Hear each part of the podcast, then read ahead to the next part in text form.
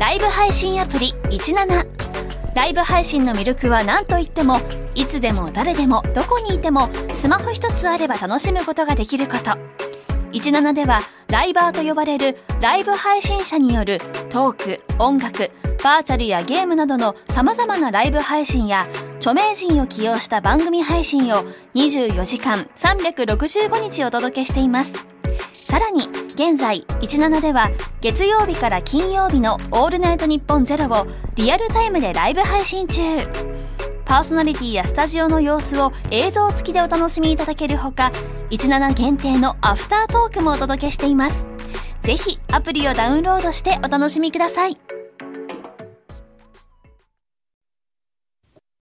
7月24日月曜日時刻は午後3時半を回りました FM93 AM1242 日本放送ラジオでお聞きの皆さんこんにちは辛坊治郎ですパソコン、スマートフォンを使ってラジコでお聞きの皆さん、そしてポッドキャストでお聞きの皆さん、こんにちは。ニッポン放送の増山さやかです。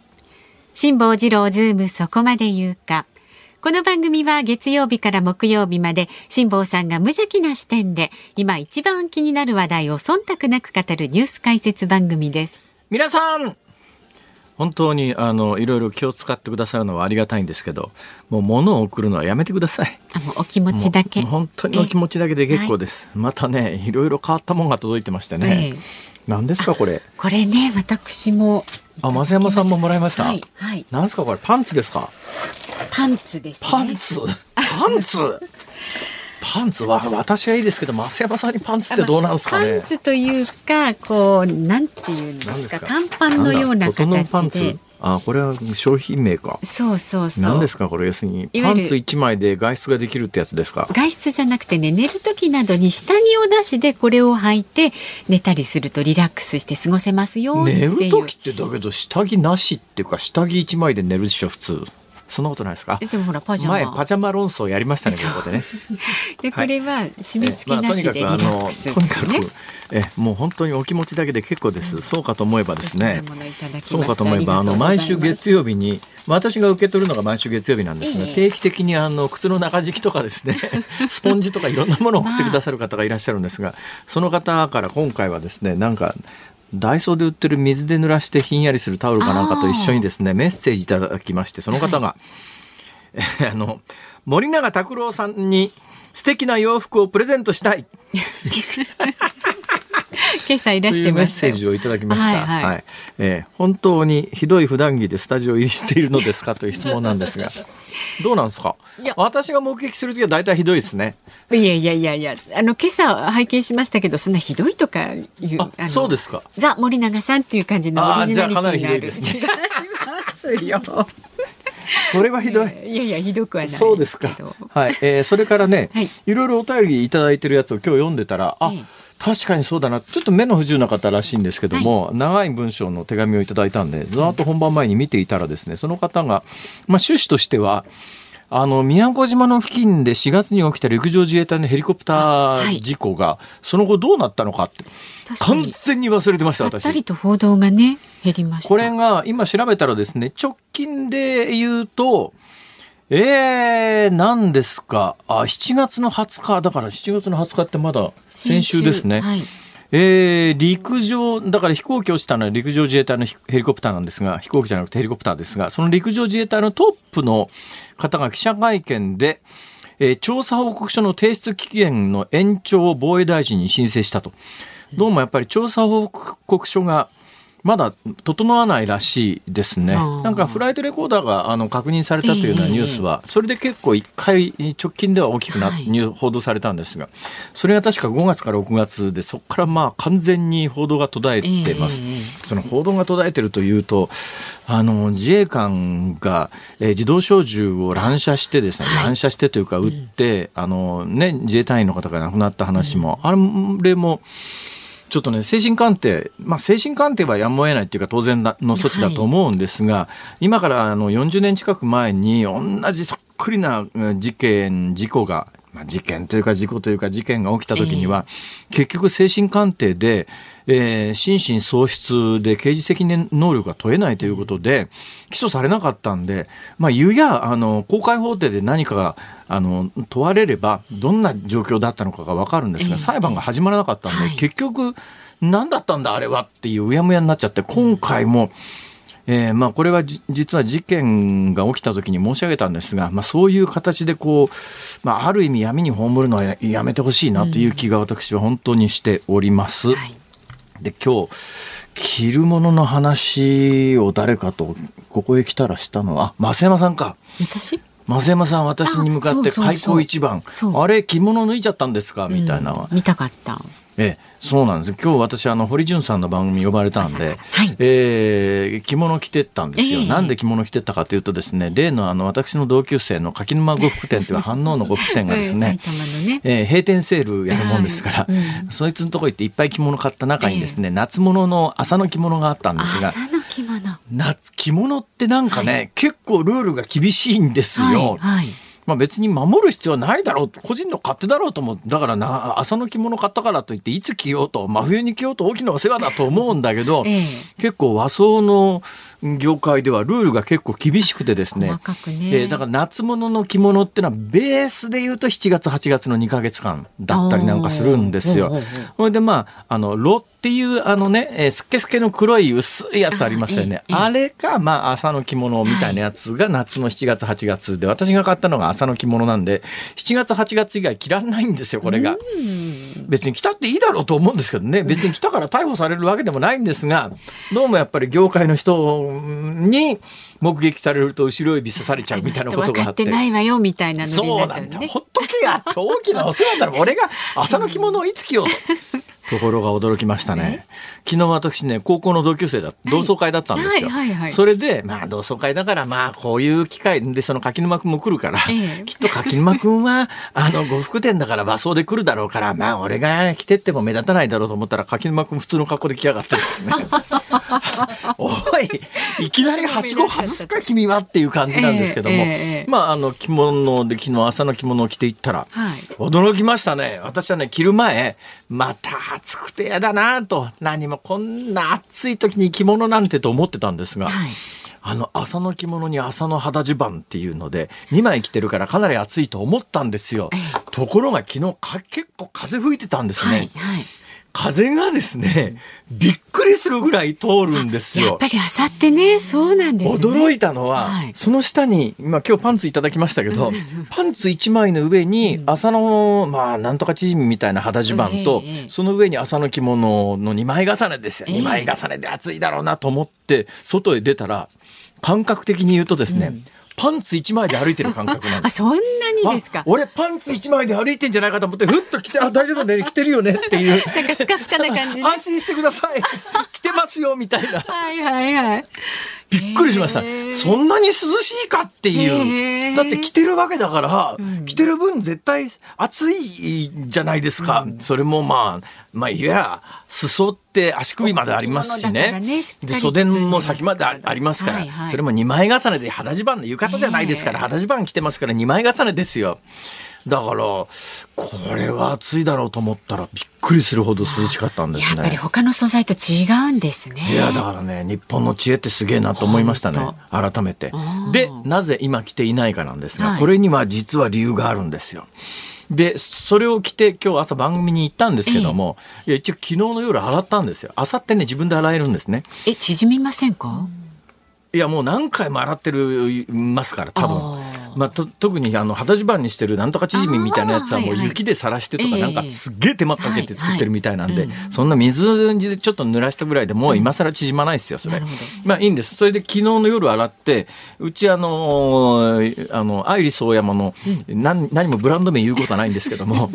強力な洗濯乾燥機っていうのを導入しまして、これがよく乾くんですね。ですね。ですっかり乾いたんで、え昨日一日着たやつで汗抜いて今日も着てってですね、うん、でまあここにそのまま来てこようかなと思ったんですが、うん、ところが今日の夜私珍しいことに、はい。えー、ジャケット着用の会食会みたいなやつがあるんです。あら、珍しい。で、その時に悩んだんです。はい、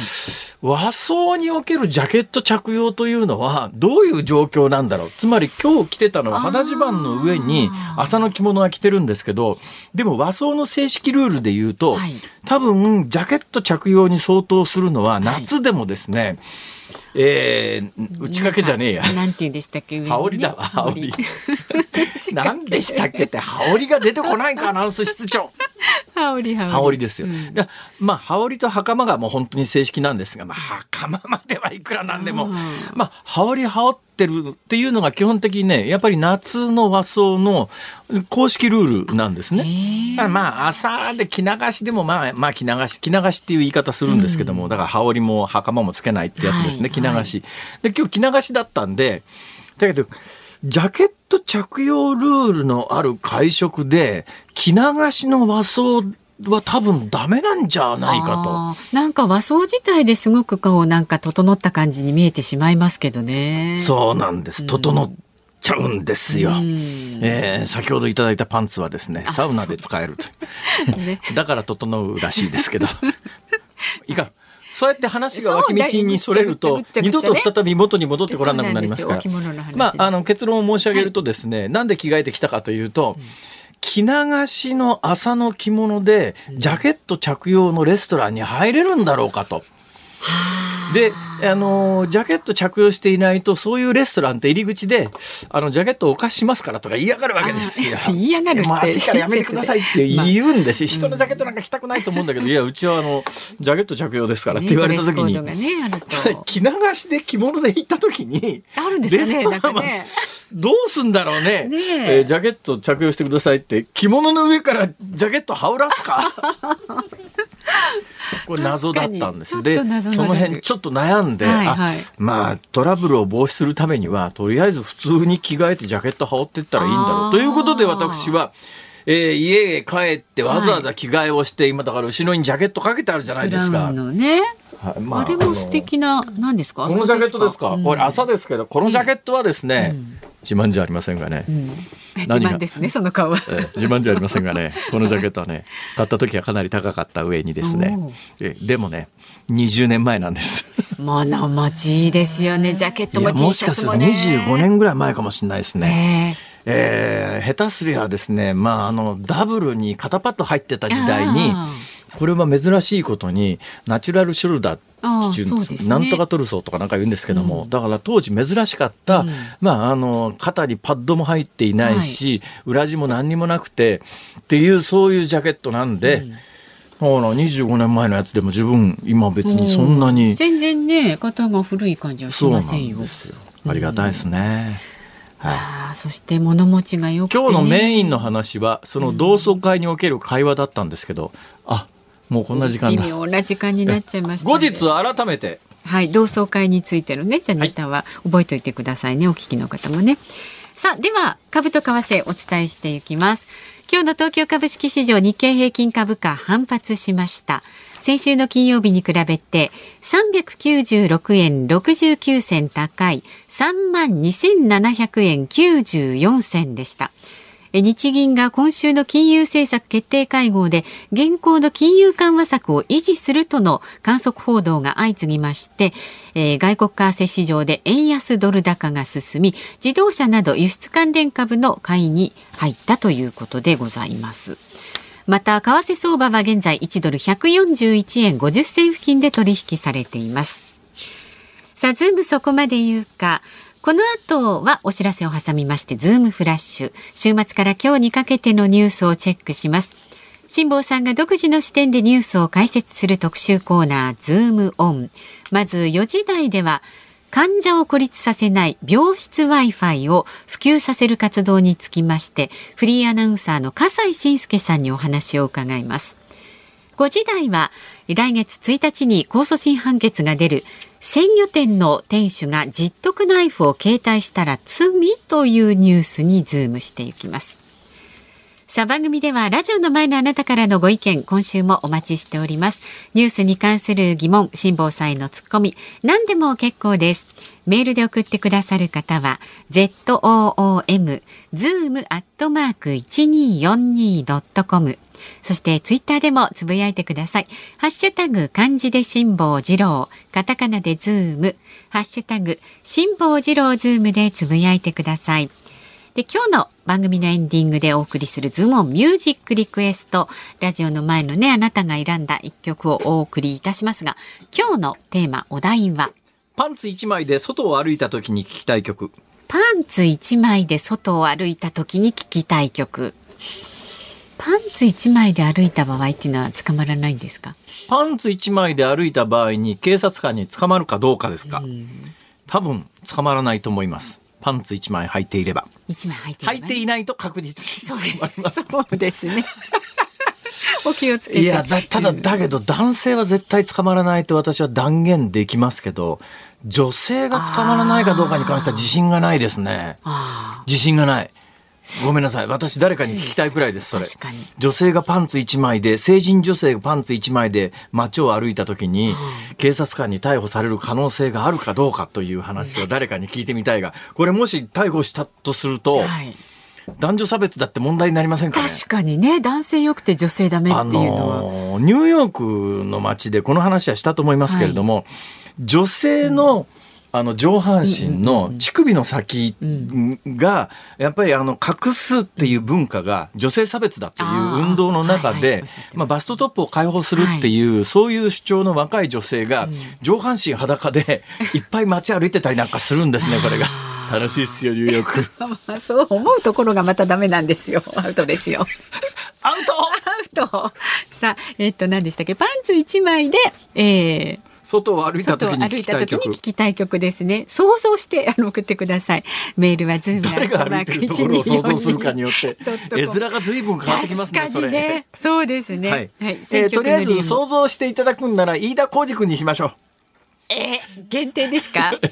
飯田浩二君がパンツ一枚で街を歩いてる時まあじゃ想像する方ちょっとそれ想像してね選曲の理由を書いて送ってください。結構厳しいか。もしれないな。まあパンツ一枚で外歩いてる時に履いてますよ。安心してください。はいはい。お待ちしております。この後はズームフラッシュです。今回のゲストは広島カップを悲願の初優勝に導きましたミスター赤ヘル山本浩二さんです。昭和のプロ野球を彩ってきたレジェンドに迫る「プロ野球レジェンド」火曜夜10時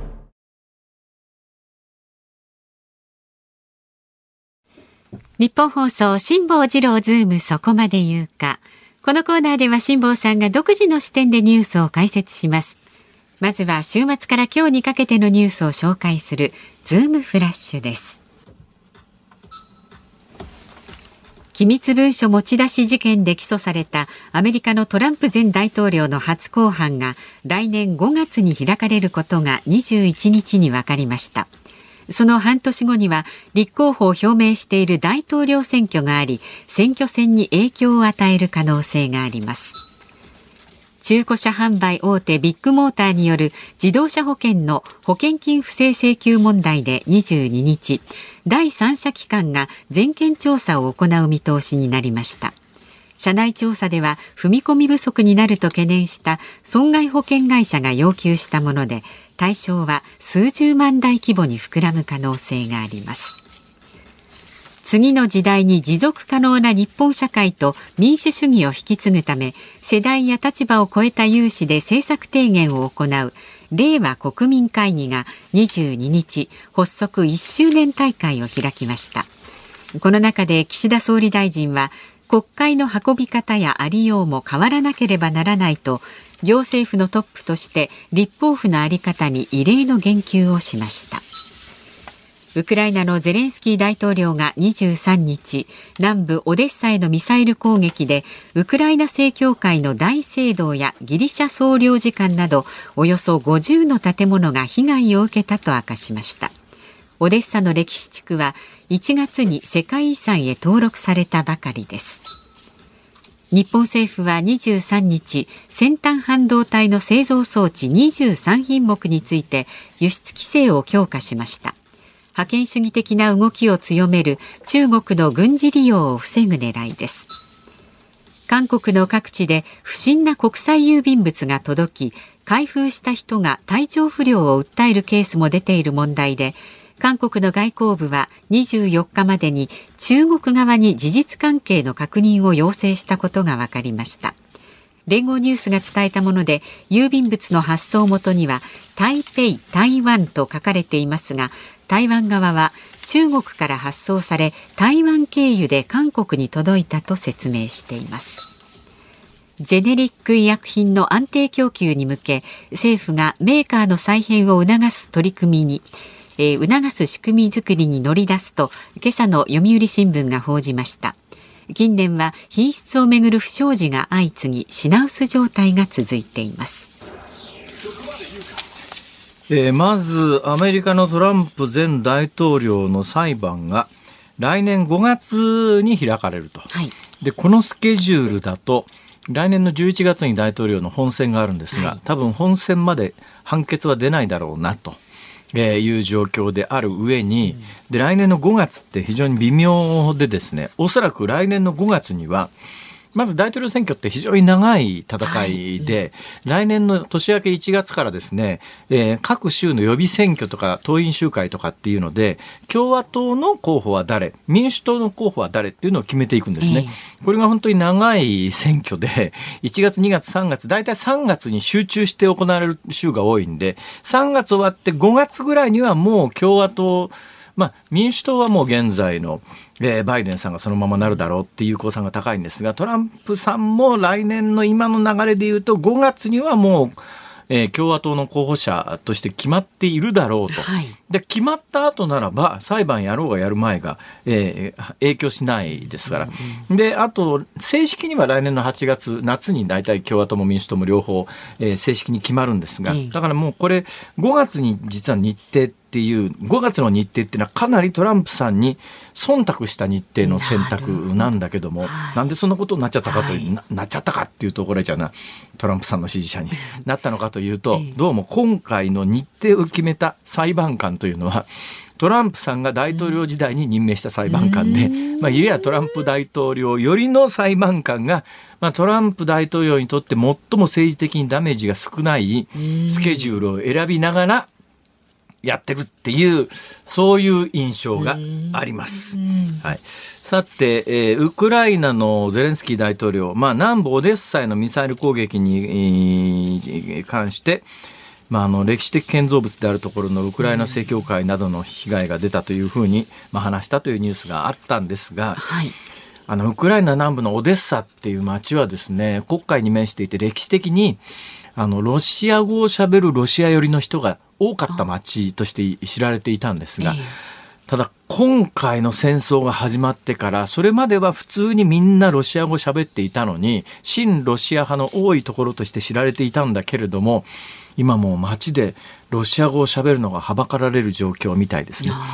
まあ、トランプ大統領じゃないや、えー、ロシアのプーチン大統領は完全に逆効果で、今まで親ロシアの人がウクライナでもたくさんいたんだけど、うん、そういう人たち、心ある人たちをみんな敵に回すという、うん、今そういう結果になっています。で、不可解なニュースです。韓国になぜか中国、たまあまあ厳密に言うと台湾の差し出しなんだけれども、はい、台湾が調べたらどうもですね中国の通販業者って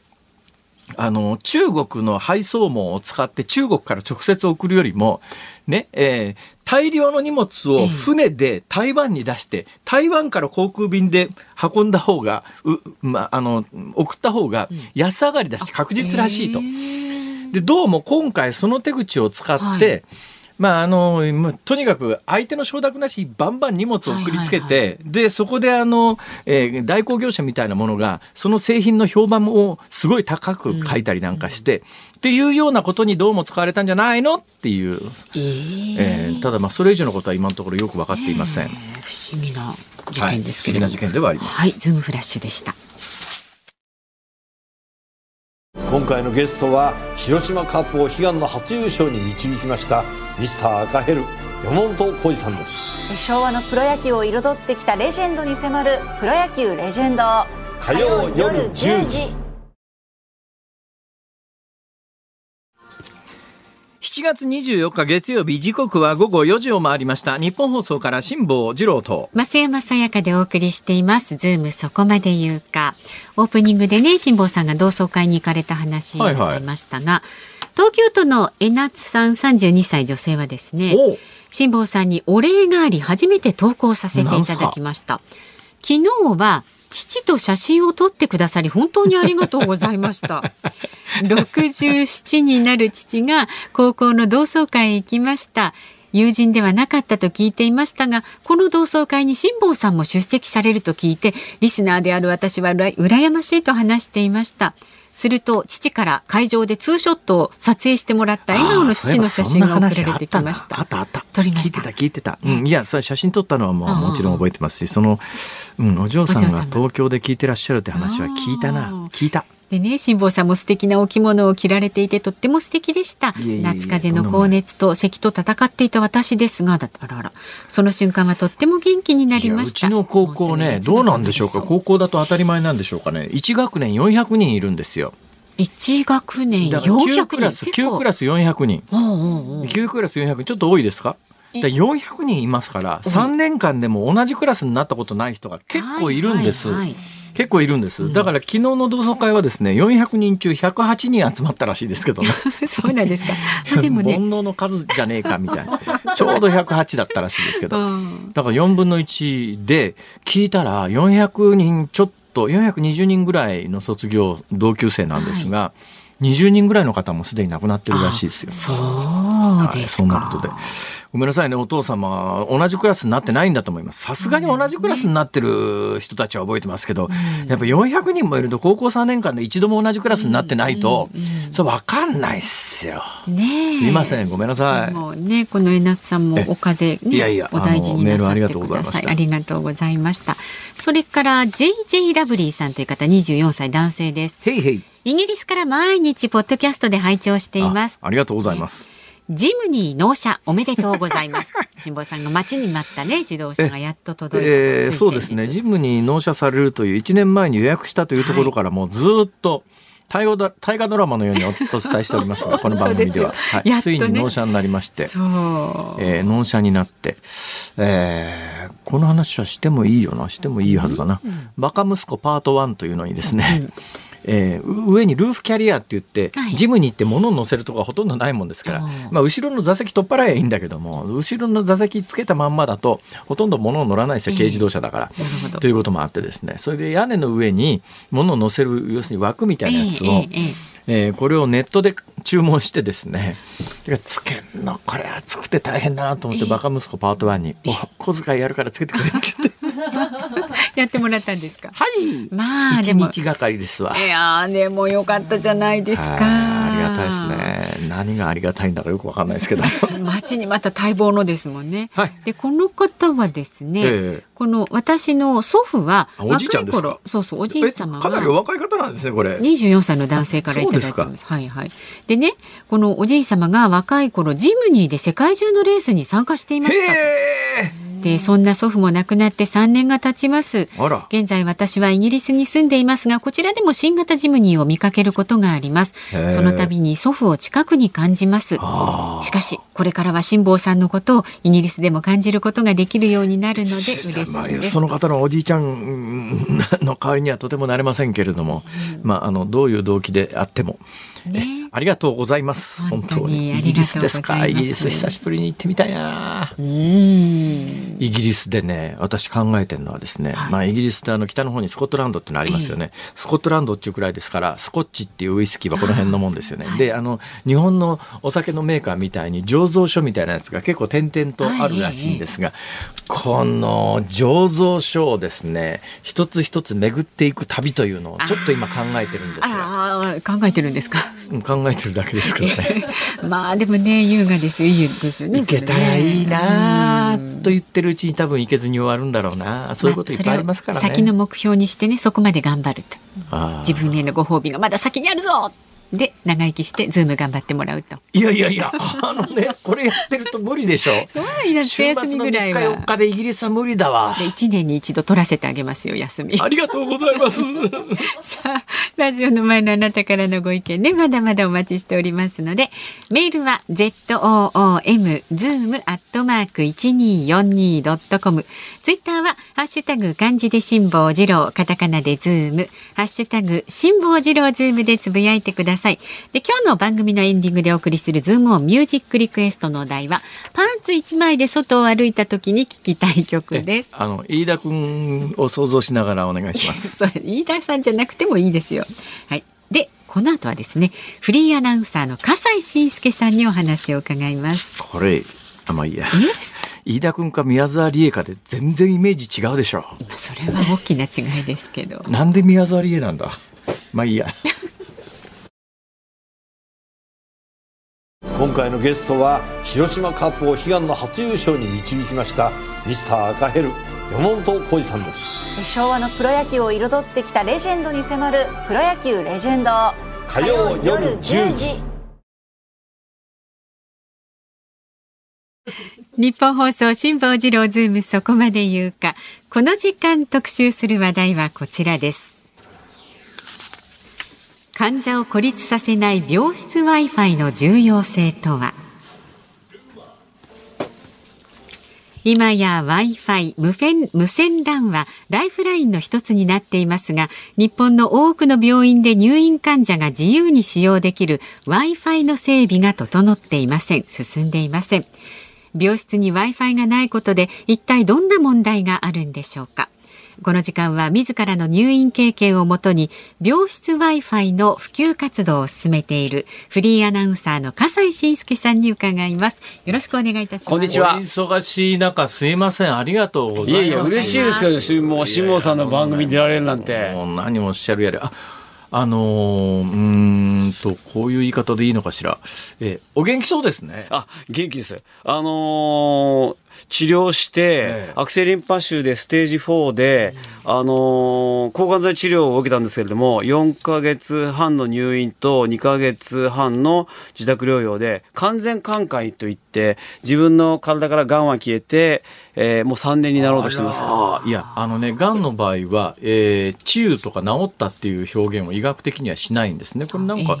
慣例なのかなんかよくわかんないですけどこれね寛解っていう言い方しかしないんですよねこれが。例えば肺がんとか胃がんだとええ5年で完治とか、はい。乳がんの場合10年で完治とかそれぐらい経つ今もうそういうそこまでいくとそういう方の先生言ってくれたり私ね昔十二指腸がんやって、ええ。これがもう10年ぐらいになりますから、じゃあこれはもう完治なんでしょうね、ええ医学的に。そうそうそう。なんだけども我々血液がんの場合はなかなかこう完治ってなくて、ええ。まあ私の方の場合は年が経ってくると未満性大細胞型 B 細胞リンパ腫っていう方は？何ですか？何ですか？未満性大細胞型 B 細胞リンパ腫ってあのリンパ腫ってそんな早口言葉みたいに言わなくてもいいじゃないですか？100種類ぐらいあるんですよ。はまあ80種類から9種類あって、ええ。その中で1種類なんですけども、そんなにあるんですか、でそれであの治療法が決まっていくんでそれってすけどもあの原因とかあるんですか？これがねあの分かってないのがあのリンパ腫とか血液が。ある程度それはもう確率論だと思った方がいいわけですあね。あの先生方は皆さん言うのは交通事故にあったと思ってくださいと。あなるほどね。ええ、あの遺伝だとか、ええ。生活習慣食習慣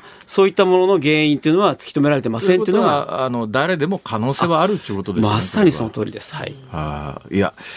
なんつったって笠井さんは私あのローカルのアナウンサーからするとですね やっぱりあのキラキラしてるわけですよ。キラキラ。ありがとうございます。キラキラされててですね。でキラキラされててそのまんま、えーフリーになられるという話があって、はい。すぐですよね。え、あの辞めて2ヶ月で、がんとなりまして、それはなんかあの自分の中でどっか体調悪いぞとかってあったんもちですか？ろんです。あの、僕の場合は、あ排尿障害から始まりまして、はいあの、トイレに2時間持たない。ええで、あと、排尿時に痛みが伴うっていうのを、やめる2ヶ月前から始まってまして。普通前立腺がんかなんかじゃないんですか？いいこと言いますね。あ、え？それで、私はそれで、もうすぐに癌だと分かって、はあなぜば、前の年に小倉さんが、あの、膀胱がん全摘出手術を受けてましたんで、もう同じように平均睡眠時間3、4時間で20年間暮らしてましたから、ええあ、これは自分も。そうですよ。大体テレビ局の朝の番組って体に悪いんですよ。悪い悪い長いこと寝ろうからでやりましたけど、ね、あんまり長いことやんない方がいいんですよね。本当に体に悪いよね。そう20年はやりすぎたんです、徳田で。それで、結局病院行ったら、2つの病院で、あなたは癌ではなく前立腺肥大ですって言われて、そういう診断が出て。まあ、前立腺肥大は、あの、一定年齢になると大体、そうそうそう。そうですね。ところが全然良くならないんで、ええ、もう、泌尿器科では、あの、面倒見きれないので、えー、腫瘍内科行ってくださいと言って、まあ、3つ目の病院で、癌専門のところへ行ったら、これ、癌かもしれないって話になって、そこから1か月ぐらい経って、はい、結局全部、最終的に癌です。ってなるまで、検査を受けてから4か月かかりました。あらまだけどそれ最終的にステージ4でかなりまあ進んだがんだということ、はい、どうなんですか？それ4か月前に最初の診断だったらもうちょっとステージは上だったあもっと早かった、でもあの、先生方はあのその2つの診断は間違ってませんと。というのは、アクセリンパシっていうのは、普通の検査ではほぼわからない。ですから患者会とか参加してると2つ病院行きました2か月かかりました3か月かかりましたってことたくさんいるんですよ。あらまあ、そういうものです最初それなんか血液検査すればすぐ分かるとかそういうもんじゃないんですか？じゃないですね。専門的なことをやらないと普通の血液検査とか普通の診断では分かりにくいのがアクセリンパシなんです。あのこれも実際にその同じ状況の方世の中にいらっしゃるので、はい、聞きにくい質問なんですが、ええ、それを聞いたときにその、え余命とか余命とかみたいなものの宣告もあるわけですか？それはないです。ないあの基本的にまあアクセリンパシュステージ4であのこっちが聞いたら言うのかもしれませんけれども、えー、おただ、まあ、自分遺伝子異常があって通常の治療法では治りませんって言われて、まあ、かかもしかすると1年かかっちゃうかもしれないみたいな話もあったので、えー、うん死ぬなとは思ってました。で覚悟はしました。だけれども先生からはステージ4は手遅れという診断ではありません、えー、今はもう素晴らしい抗がん剤が開発されているので、えー、笠井さんの眼種と抗がん剤の種類が合えば相性ってことですね。そう。乗り越えられるので、そうですね、頑張りましょうと。まあ、確かにね、血液のがんっていうと、うん、私らの子供の頃、私が学生時代のイメージだと、白血病とかっていうと、もうこれはまず助からないっていう、そういうニュアンスだったんですけど、今、特に小児白血病の場合は、ほとんど治るケースが多いですよね。そうです。そして、普通の白血病でも、生還している方が池江さんはじめ、本当に多いんですよ。ええ、我々はその白血病よりも、少し、まあ、簡単と言ったらおかしいですけれども、白血病の方が我々のより難しい血液がんなんで治療が厳しいんですけれども、まあそのアクセリンパッシュステージ4であっても、即死ぬっていう時代じゃなくなっていて、30年前はもうほぼダメだった病気ですけれども。ああ、やっぱり医学の進歩ってすごいですね。すごいですよ。いや、でもね、それタイミングがあまりにも悪いのは、それ、富士の社員だったら、うん、なんだかんだ言いながら食いっぱぐれないし。いや、本当その通りなんですよ。大体、3、4か月は、あの、1日も会社行かなくても、7割から8割ぐらいは、あの、給料保障と健康保険組合の傷病手当で帰ってくるんですが、うん、不利になると、1円もどこからも出ないんですよ。まあ、そうですね、えー、そうですね。いや、だから、なんでその、辞める前に検査行かなかったのっていう感じもあるんですけど。いや、辞める前から検査行ってたんですよ。だから、ええ、それで前立腺肥大だってあ言われちゃった言われてたし、しかも、我々フリーになる時って1年前からこう整えていかないとやめらんないですよ。そうなんだ。ええ。あじゃあ俺結構いろんなところで恨まれてんだろうな。そう思いますよ。僕ね、えー、僕なんか突然ごめんやめるっつってやめた。でも辛坊さんはそういう人じゃないですか。急にヨット乗りに行っちゃったりとか。まあそうですね。ええー、ですからそれは辛坊さんらしいですよ。ごめんごめん俺やめる。ええー、みたいな。えー、ごめん9月でやめっからみたいな。そういうもんじゃないんだ世の中は。ええ、あの整えるの大変でした。あ、そうなんだ。はい、そうか。こんなところで反省してもね。そうだね、えー、この反省無意味だね。そうですね。いや、それで、まあ、今の話の延長線の話はいっぱい聞きたいんですけども、はい、今日せっかく来ていただいて、笠井さんが、あの、あ新しいライフワークと言っていいんですか、病室 Wi-Fi というのの普及に、尽力されているという話を、えー、ここから聞こうかなと思うんですけどありがとうございます。もう本当嬉しいです。これはごめんなさい。僕ね基本的なことが分かってないんですけども。もうねほとんどの方が基本的なことをご存知ない。私も入院して分かりました。いや私らの知識でいうとまず w i f i がどうのこうのっていう以前に、うん。確かに病室で携帯電話はなんか医療機器に影響を与えるからあの切れって言われるよななんか飛行機の離着陸の時みたいなイメージがあるんですけど。ええところが、はい、今飛行機も携帯切れって言われなくなってきてるのと一緒で、はい、い。わゆるその電波の力ってどんどんどんどん整っていて、ええ、あの病室でももう本当に胸の近くに近づけなければ大丈夫だとか。携帯電話を、はい、今病室で携帯電話使えるんですか？基本的には他の人の迷惑にもなるし、はい、一応誤作動ってこともあるのでって話で、えあの控えてくださいって話になってるんですよ、はい、ところが Wi-Fi というのは、それよりももっともっと電波が微弱で、なるほど。あの、電子機器に影響を与えないという状況が今、病室の中ではあります。なるほど。というところ、それ以上に、今の日本の制度では、医療、医療の電子機器は、Wi-Fi の影響を受けないものしか承認されないんです。ああ。ええ、誤作動しちゃいけないからね。そうなんですよ。それはもう Wi-Fi ってどんどん飛ぶもんだから、ええ、そういう誤作動を起こさないような電子機器しか、もう病院には入ってないのが今の現状なんですけども、ええ、ところが、ところがですね、はい、病院関係の皆さんが、大体、えー、院長先生、事務長先生とか、えまあ私や辛坊さんの世代の人たちが、はい、いや、Wi-Fi は危ないからやめとこうよと言って、実現しないケースがほとんどなんです。今基本多くの病院の病室では Wi-Fi の電波飛んでないってことですか？えっと、私は入院して、自分の大きな病院でも、はい、Wi-Fi が使えなかったので、ええ、おかしいなと思って、その、調べたところ、全国の病院で9割の病院で Wi-Fi が飛んでるんですね。で、それは、医師、看護師、事務員が使ってるんですよ。で、病院室の入院患者に開放しているという病院は、あ全国で当時3割しかなかった。7割の人は自分でスマホのギガとかを使うしかなくて、私は1ヶ月だいたい8000から1万円追加料金払ってましたけども、それってどうなんだろうと思って活動を始めギガでもまあ使えりゃいいけど、スマホの、あの、要するに電波飛ばしちゃいけないって言われたらもうどうしようもなくなっちゃう。そうそう。だけれども、そこを黙認している病院も結構あるんですよ。はは自分たちが飛ばすと自分たちの責任になるんで、そちらの責任でやってくださいみたいな病院があって、ね、そこがまたおかしいなと思っていて、っていうのは、やっぱり、何が一番問題かというと、これまではあまり問題がなかったんですよ。なぜならば、ええ、お見舞いの人がみんな来てくれたから。はい、しかし、私が入院して、これ、もうコロナの時代になって、誰もお見舞いに来なくなった。3ヶ月半の孤独っていうのは、もう入院した人かわからないんですね。家族もほとんど来ないような時代で。で、そうすると、この Wi-Fi で繋がってるってことが、インターネットで繋がってるってことが、本当に救いになるんですよ。で、それどれだけ、その、いわゆるオンライン面会とか、YouTube で好きな番組とか音楽聴くとかが自分の救いになってるかってことなんですが、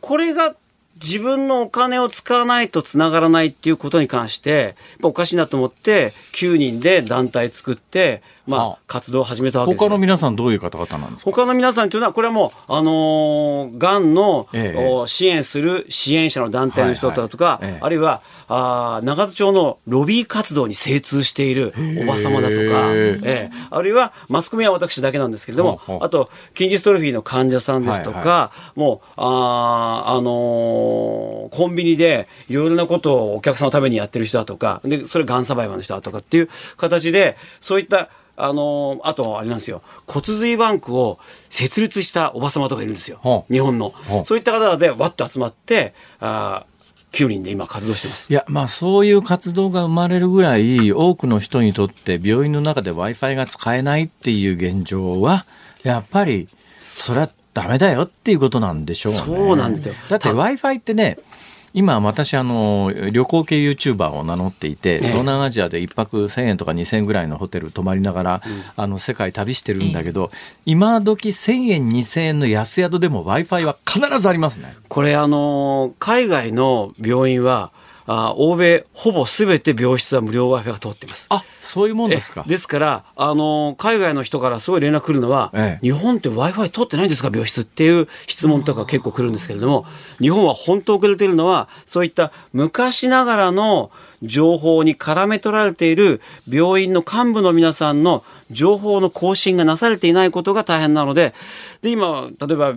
病院協会の学会とかで講演とかして、皆さん安全ですよとか言ってるんですけど、一番大きな動き何かっていうと、去年の夏、厚生労働省が、がんの基幹病院っていうものにアンケート取ってるんですけども、全国で450箇所ぐらい、まあ、がんのそのレベルを上げようってことで、各病院にその補助金出してて、がん治療のレベルを上げてるんですけれども、その450箇所の、に行っている毎年のアンケートの中に、今度のこのがん拠点病院の認定要件、これをクリアしたら認定しますよ、補助金あげますよっていう要件の中に初めて、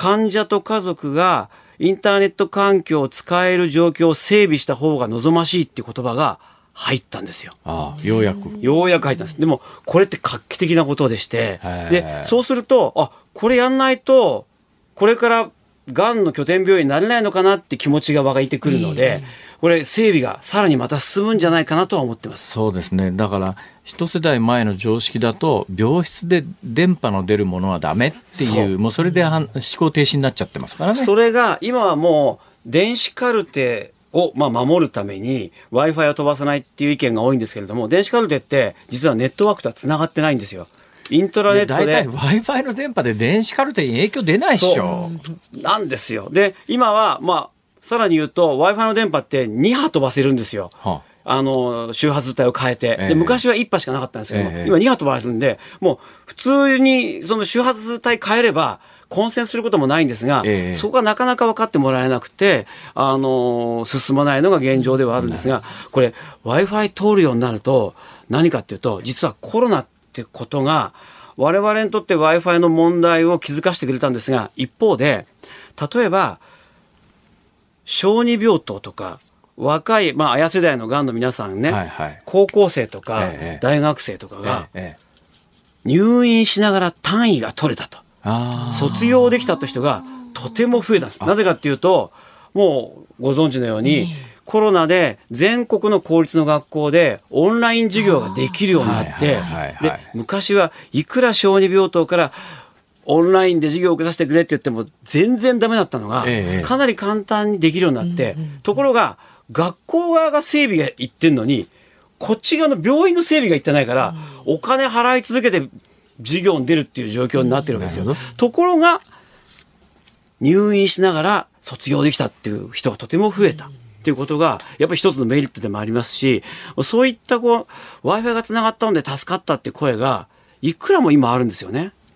これはでも、笠井さん、えー、笠井さん、活動のしがいがあるっていうか、結構、その気になりゃ短時間になんとか整備できそうな気もしますね。なかなかいいところ、やっぱり、さすが辛坊さんのズームですよね。ええー、っていうのは、私たちが活動を始めて、えー、わずか3か月で補助金が出たんですよ。Wi-Fi 工事費に。で、こんなことないんですよ、ね、誰も。誰もそんな知識もなかったし、必要性も感じてなかったんで、へえ、そうなんだっていう。で、始まったんですけども、えー、ただ、緊急的に入れるには、仕組みの工夫が必要で、えー、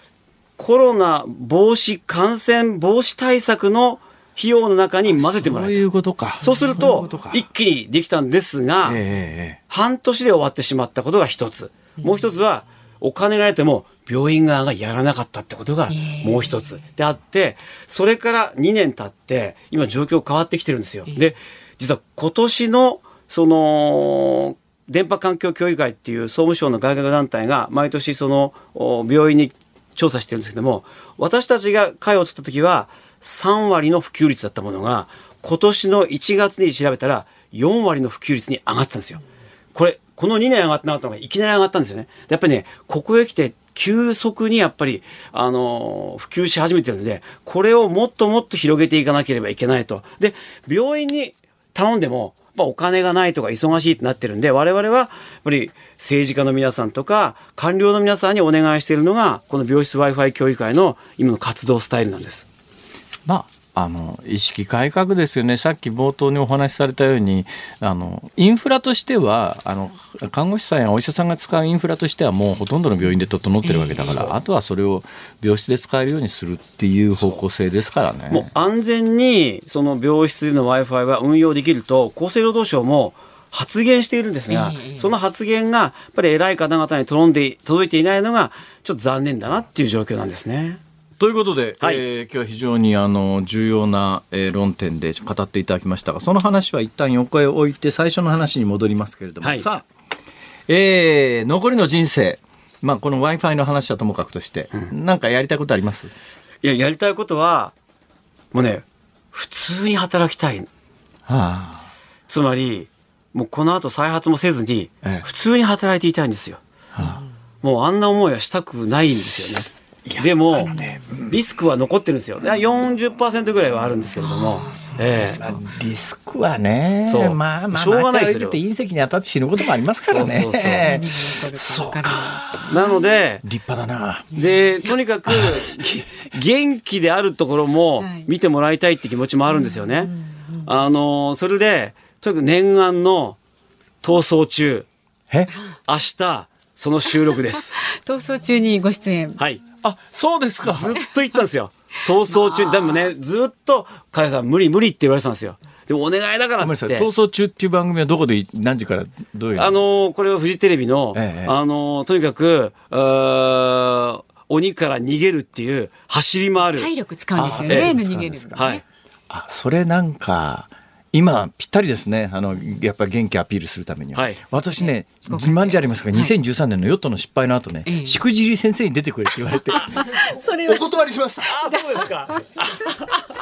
でもその後成功してるからね、えー、そうそうですね、はい、よかったです。それはもう本当何より。で ということで今日は笠井真一さんにお話を伺いました。どうもありがとうございました。ありがとうございました。嬉しかったです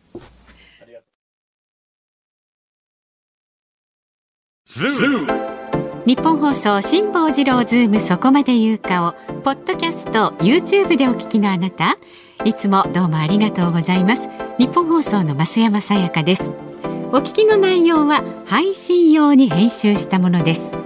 辛坊治郎ズームそこまで言うかはラジオ局日本放送で月曜日から木曜日午後3時半から毎日生放送でお送りしています番組はラジオの FM93 AM1242 に加えてラジコでもお聞きいただけます。ラジオラジコではポッドキャスト YouTube 版にはないコンテンツが盛りだくさん。アトムさん吉田由紀ちゃんの中継企画さらに辛坊さんが「夕刊富士」の気になる記事を解説するコーナーそして辛坊さんが聞きたい曲をお送りする「ズームオンミュージックリクエスト」などラジオラジコでしか聞けないあんなことやこんなことがいっぱいです。ポッドキャスト YouTube を聞いた後はぜひラジオラジコで辛坊治郎ズームそこまで言うかをお楽しみください。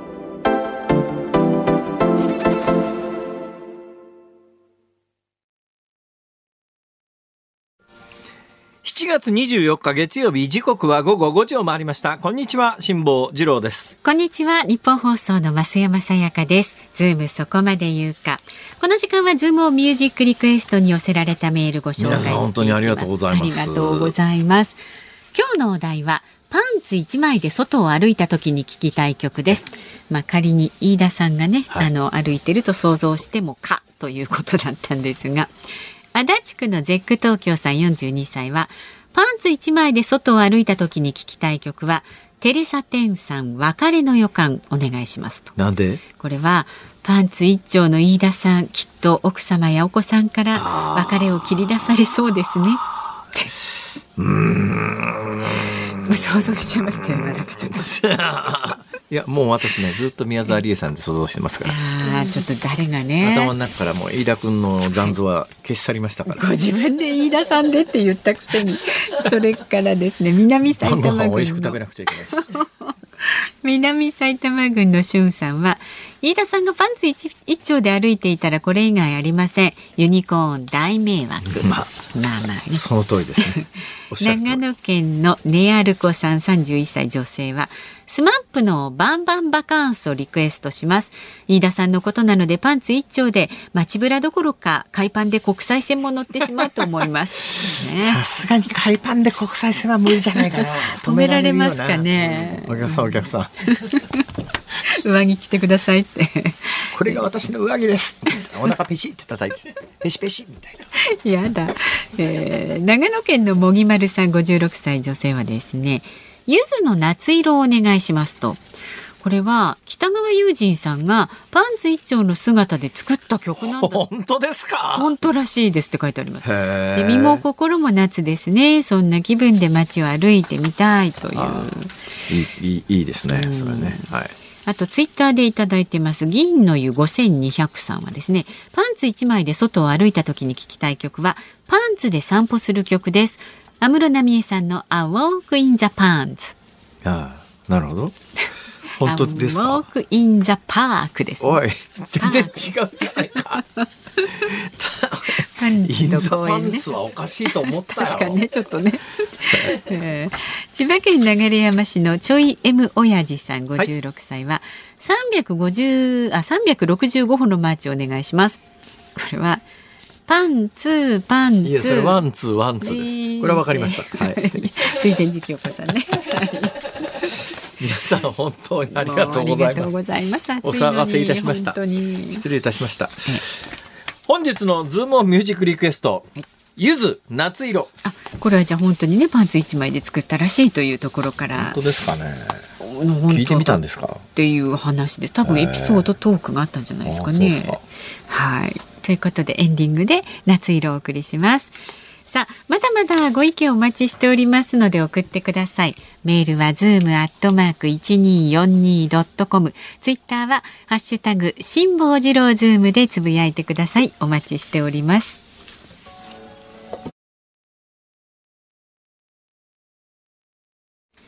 辛坊さんが独自の視点でニュースを解説するズームオン。今日最後にお送りするのはこちらです。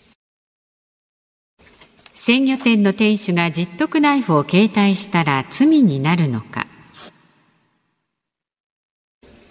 ナイフや線抜きなど様々な機能がついた十徳ナイフを正当な理由がないのに隠し持っていたとして軽犯罪法違反の罪に問われた48歳の鮮魚店の店主の控訴審判決が来月1日大阪高裁で言い渡されます。一審では有罪とされ店主側が控訴していましたあのやっぱりね根本問題として思うんですが、はい。えー、刑法とかってありますよね、はい、犯罪者を裁く法律。これやっぱり刑法って何のために必要かというとやっぱりあの犯罪を犯すとちゃんと厳しく処罰するぞと。それにあの犯した罪にえー、応じた罰を受けなきゃいけないと。えー、その裁きの場が刑事裁判だったりなんかするという、えー、まあ今昔と違ってあの、強制刑って言って、刑法って何のためにあるかというと、あの、まあ犯罪に対して、まあ、あの、応じた刑罰を与える理由は、日本、まあ、近代刑法っていうのは教育刑って言って、その犯罪をもう、もう一遍犯さないように、えー、そういうふうにあの犯罪者が二度と犯罪に走らないように、教育的な指導をするための、まあ、ものであると。はい、ただまあ一般的にはやっぱりね、何かやったらそれに応じた罪というのは、えー、問われなきゃいけないよねって、それで世の中の秩序が守られてるっていう、それがやっぱり刑法とか、えー、そういう犯罪を処罰するための法律だという認識を持ってる人が大半ですよね。はい、つまり犯罪刑法っていうやつは犯罪を防ぐためにあるものであってあの犯罪成功のない人を犯罪者に仕立て上げるものではないわけですよ。ね。その観点から 考えた時に鮮魚店の店主がたまたまあのいろいろこうパッケージ切るために持ってったナイフが、見つかったからといって、その人間を犯罪者として処罰することが適当かっていうのは、常識で判断しろよって話じゃないですか。ところがですね、日本の警察とか検察とか、特に一審の裁判官とか、これはもう一審の裁判官がこんなもん、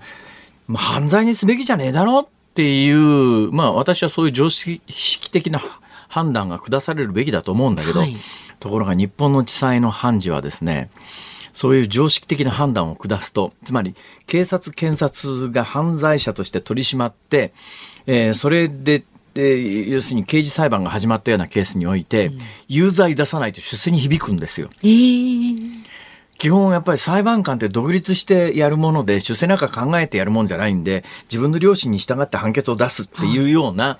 イメージがあるし、はい、そういうものじゃないですか、うん、ところが現実にはやっぱりですね、うん、将来やっぱり高裁の判事になりたいなとかちょっと最高裁の判事となるとまたちょっと別の意味があるんですが、えー、まあ、順調にあの、出世したいなとか思うわけですよ、人間ですから。はいはい、そうするとやっぱり検察、警察、検察が起訴してきたものに関して、無罪判決出すと出世に響いちゃったりなんかするから、常識で考えてこれ、鮮魚店の店主が別に犯罪に使おうと思ったわけじゃなくて、たまたま、あの、ね、カバンの中に入れっぱなしにしてたやつで、とっ捕まえてそいつを犯罪者として処断することが、ふさわしいか、刑法というものの趣旨からしてふさわしいかと考えたときに、これは無罪だろうと思っても一審はなかなかね、地裁は無罪出さないんですよ。ところが、高裁の判事ぐらいになると、もう家はもう出世しちゃってるわけで、次最高裁っていうのはちょっとまた別の意味で別の任用方法ですから、まあ、高裁になったから自分の両親に従ってという、で、高裁ではまともな判決が出るケースが比較的あるんです。今までの例で言うと。はい、今回の例はまあ高裁が、えー、どう判断するか分かりませんけれども、ただ私なんかの経験で言うと、地裁より高裁の方がまともな判断が出る確率が高いということで言うと、うん私の常識からするとこの人無罪ですけどね。まあだってね悪いことしたわけではなく。つまりまああの確かにねえー、正当な理由がなく刃物。で、一応ね、6センチ超えると、銃刀法に違反するんですけど、6センチ以内の場合は、銃刀法に違反しないと一般の人思ってるでしょ。ところがですね、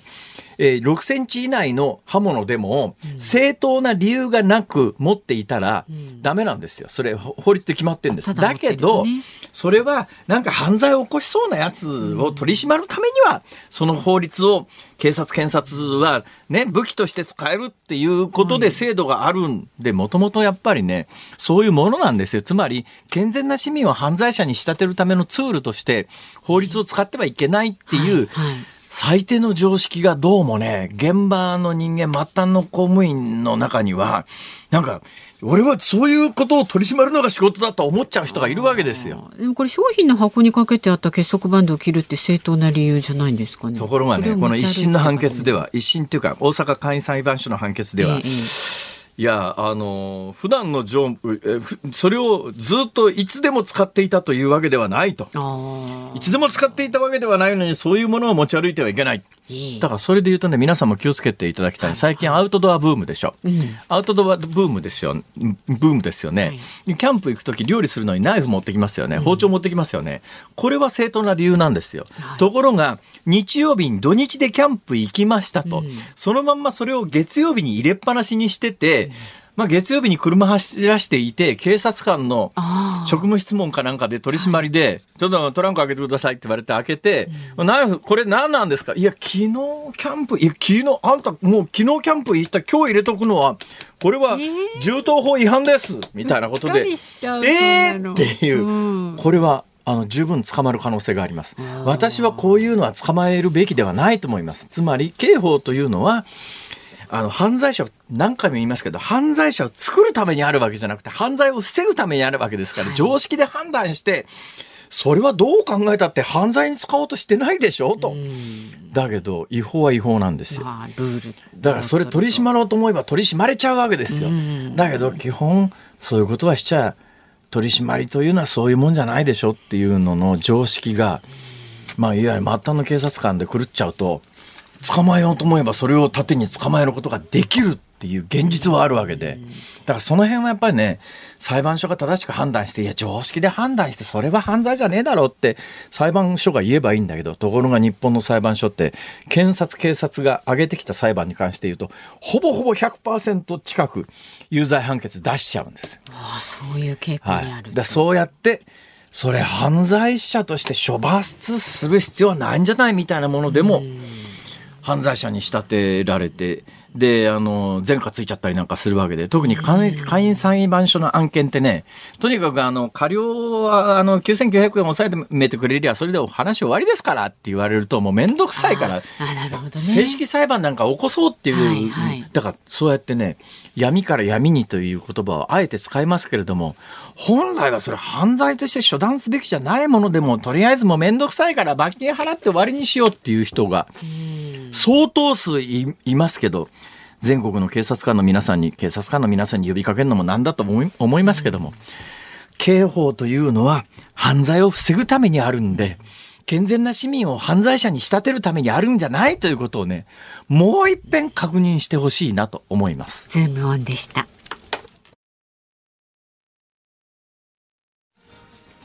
ズモミュージックリクエストをお送りしたのは長野県もぎまるさんからのリクエストです。ゆず夏色。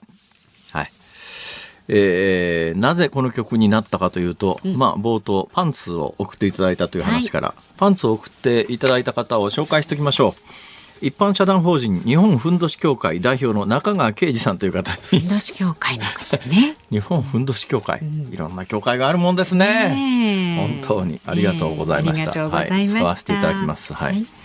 さあ、お聞きの日本放送、この後5時30分からは、ショーアップナイタープレイボールです。で、明日の朝6時からの飯田浩二の OK 工事アップは、コメンテーター、ジャーナリストの有本香里さん6時台から登場です。台湾情勢をめぐる米中関係の行方などについて考えます。で、7時台では、筑波大学教授の東野篤子さんに、ロシアとウクライナの今後についても伺うそうです。で、午後3時半からのこの辛坊治郎ズームそこまで言うか。明日は深刻化する高齢者住宅の貸し渋り問題につきまして R65 不動産代表の山本亮さんにお話を伺います。R65 ね。うん。R。よくは R なんとかってありますよね。R18 とかね、はいはい、18歳未満はダメですよみたいな、はい、R は何だろう？リストリクティッドかなんかの略かな？だから限定とか制限みたいな意味ですね。だから18歳未満見ちゃダメみたいな映画は R18 とかなんか表示されますよね。えまあそれにつけてもあの冒頭いろいろなんか送っていただく話送っていただいてる話を申し上げてますけれども、とにかくくれぐれももう本当に結構ですから。えー、どうぞお気遣いなく。もうもう気持ちだけで結構です、そうそう。その代わりにあの、メールとかお寄せいただいて番組に一緒に参加していただければね。いいこと言いますね。送っていただく場合には私の本か金塊かどちらかにしてください。はい。金塊か本。はい。どっちかです。はい、あれ？終わりますよ。そうですか。辛坊治郎ズームそこまで言うか、ここまでのお相手は辛坊治郎と。増山さやかでした。明日も多分あると思います。やりますよ。